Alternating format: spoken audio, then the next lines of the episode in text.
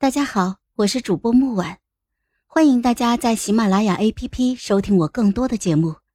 今天我们带来的故事叫《女配她幡然醒悟》第十四集。我是宋季，二十一世纪的一个理工男。我第一次也是唯一一次见到宋季，是在一片虚空的幻境里。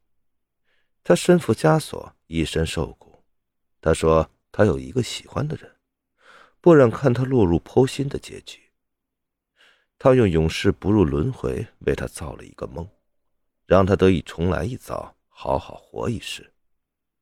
因此，他魂飞魄散，再见不到心爱之人的明天。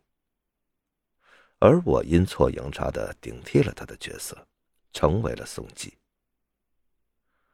宋季在书里只是一个炮灰角色。”因为他喜欢的人是女配楚艺豪。书中对他的琢磨很少，因为所有质量上乘、容貌描写超过三行的人，都对女主白品薇爱得无法自拔。我很好奇，那个宋季宁愿魂飞魄散，也要让他重来一世的女子是什么样的？于是我偷偷去看过楚艺豪很多次。在冀州的栖霞山，山中漫山红枫，犹如晚霞西落。他立在其中，盈盈而立，艳绝人寰。在船只抵达金陵的时候，他搭着丫鬟的手上岸，悄悄抬眼，妙目流分，说：“原来这便是金陵啊。”他在永安府的廊下做绣活，惟妙惟肖的猫儿似乎要扑出来。他却困得伏在绣架上打盹。我曾在她嫁给燕池之前，想要娶她过门，可我一直没有筹划出一个不错的见面，也不忍开口。或许我始终把自己当做一个旁观者，一个看客。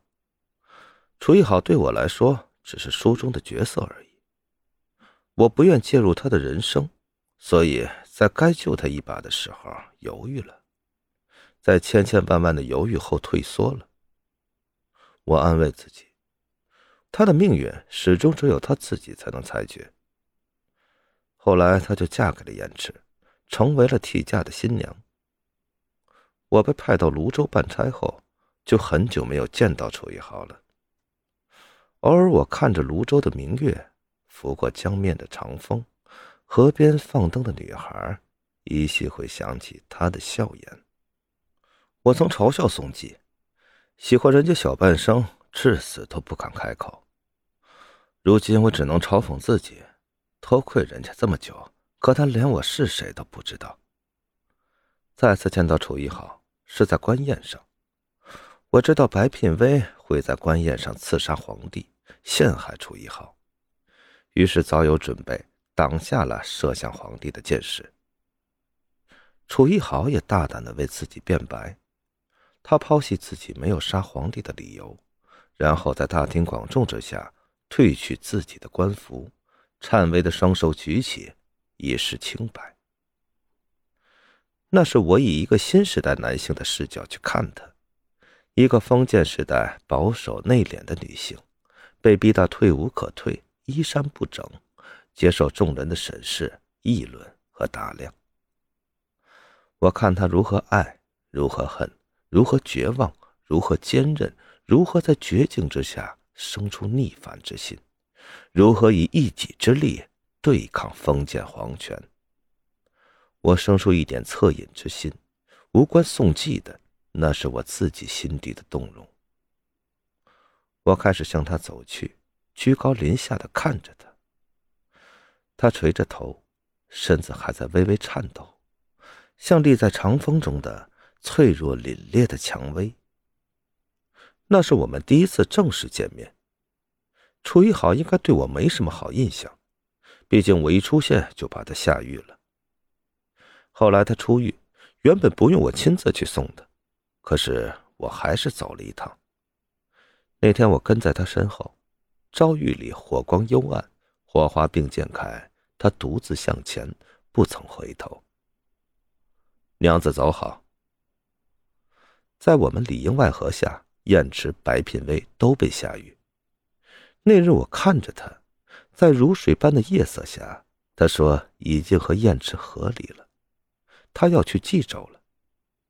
我在想，这不该是他的结束，应该是他的开始。从遭遇中活下来，他的后半生才刚刚的开始。临行前，我赠了他一把匕首，名为藏锋。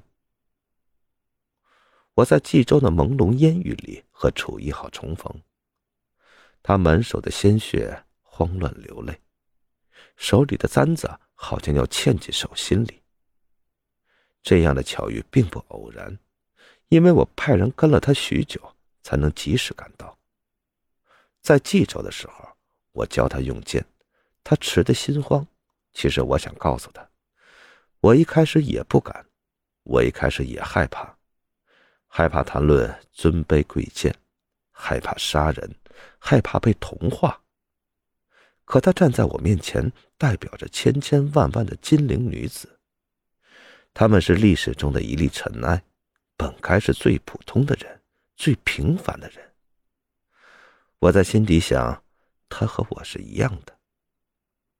他把战王的扳指交给我，那双满是鲜血的手里，躺了一枚。银白的扳指，我知道他想救我一命。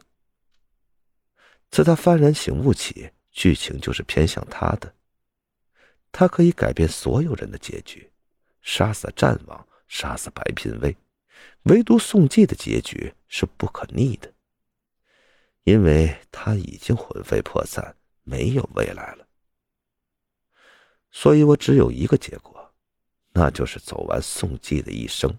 然后战死沙场。无论有没有那枚扳指，我都会死在那场围剿里。即使前往边关是抱着赴死的决心，可我还是后悔，后悔没有好好和他说一声再见。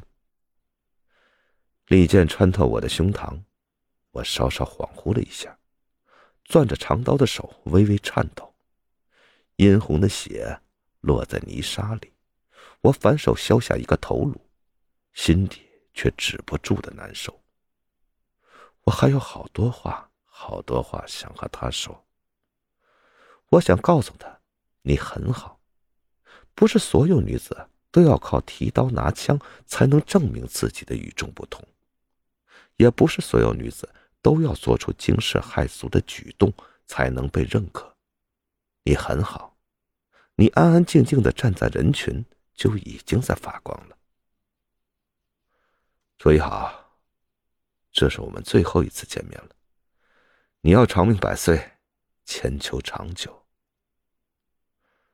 他要一生平安顺遂才好，只是我再也看不到了。好了，本集故事就到这儿，我们下集见，记得订阅和点赞哦。如果你有喜欢的故事，也欢迎在留言区告诉我们。